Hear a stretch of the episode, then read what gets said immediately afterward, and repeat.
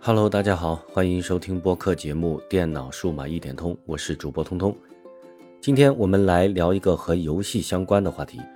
播客呢，陆陆续续做了六十多期，我才发现，关于游戏方面的话题居然都没有怎么聊过。那么今天我们就来聊一下这方面的话题吧。首先需要问大家一个问题，那就是你现在一般都是通过什么设备来玩游戏的？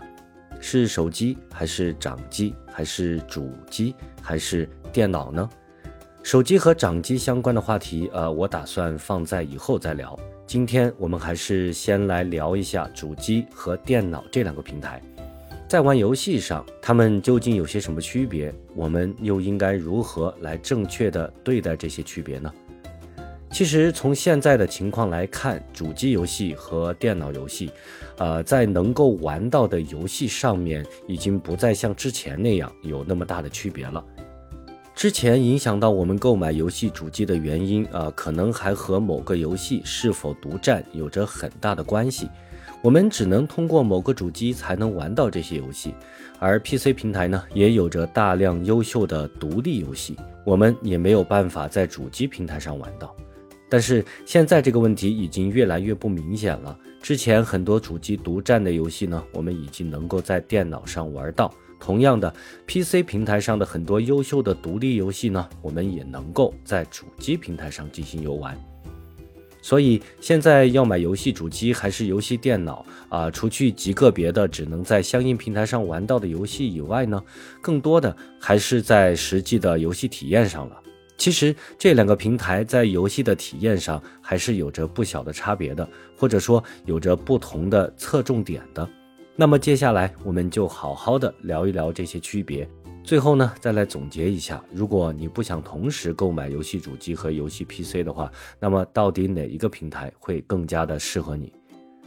对于游戏主机来说，我们可能会更加的容易获得一个更为纯粹的、更为统一的游戏体验。因为和电脑相比，我们在玩一款游戏的时候，只需要按下手柄上的启动键，然后呢，就可以在游戏列表里选择相应的游戏进行游玩了。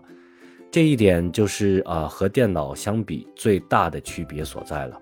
因为游戏主机就是为玩游戏这一件事来服务的。不管是从系统层面的交互设计，还是运行游戏的实际情况来说，游戏主机只有一个任务，那就是让你好好的体验到玩游戏的乐趣。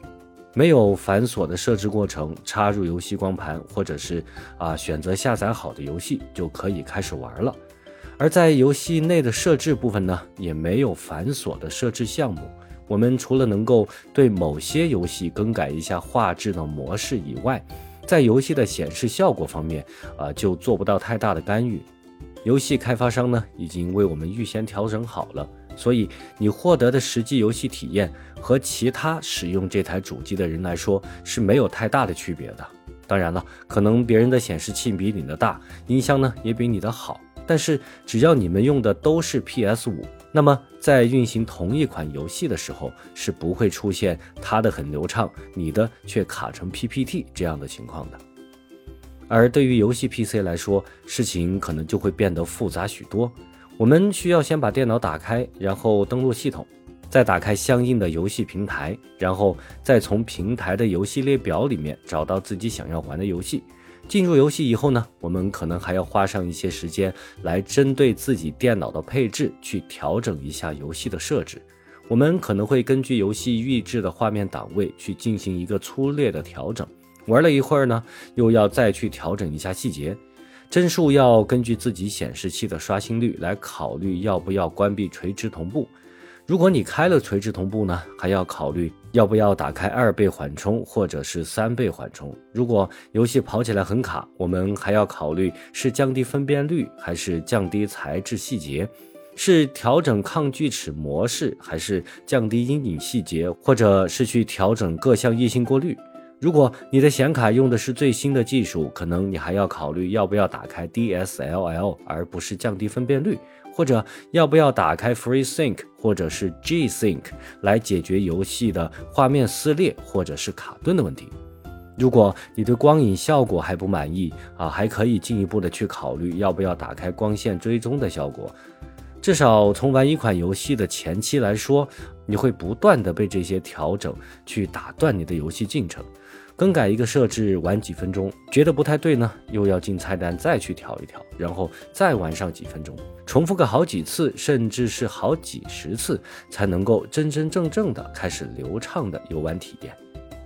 你看，这就是两个平台在玩游戏这件事上最大的差别。用主机基本上就是开机就可以玩，用电脑呢就需要在游戏前期花上更多的时间来进行调试。从理论上来说，针对同一款游戏，如果你有一台性能特别强劲的电脑，那么无疑能够获得相比主机来说更好的游戏画面和帧数。但是，想要达到这样的效果，我们不但要花上更多的钱，实际上相应的调试过程呢，也不会省去太多的时间。但是啊，另外有一点不能被我们忽视的情况是，游戏 PC 虽然它主要针对的是玩游戏这件事情。但是它归根结底也还是一台电脑，我们当然就可以用它来做更多的事情，因为配置都比较高，普通电脑能做的事它都能做得更好，所以相对于主机来说，它的应用就更加的广泛。而且，即便是只针对游戏层面来说，我们不管是游戏修改还是去加载各种 MOD，都比主机要强上不少，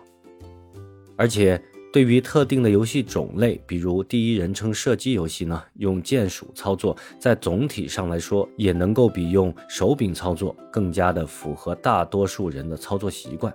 如果你还有更多的游戏需求，比如去玩各种类型的网络游戏，或者是安装模拟器来玩一玩其他主机平台的游戏的话，那么电脑可能就是你唯一的选择。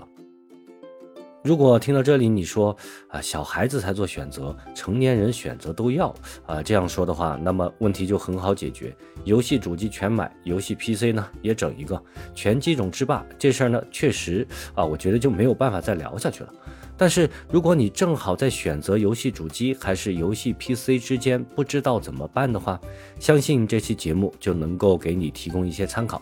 如果你只想简简单单的躺在沙发上玩游戏，并且某款游戏只能在某个游戏主机上玩到的话，那么不要犹豫，直接去买相应的主机就可以了。但是如果你更加倾向于更好的游戏特效，或者是有更多的额外的需求的话，那么游戏 PC 可能就会更加的适合你。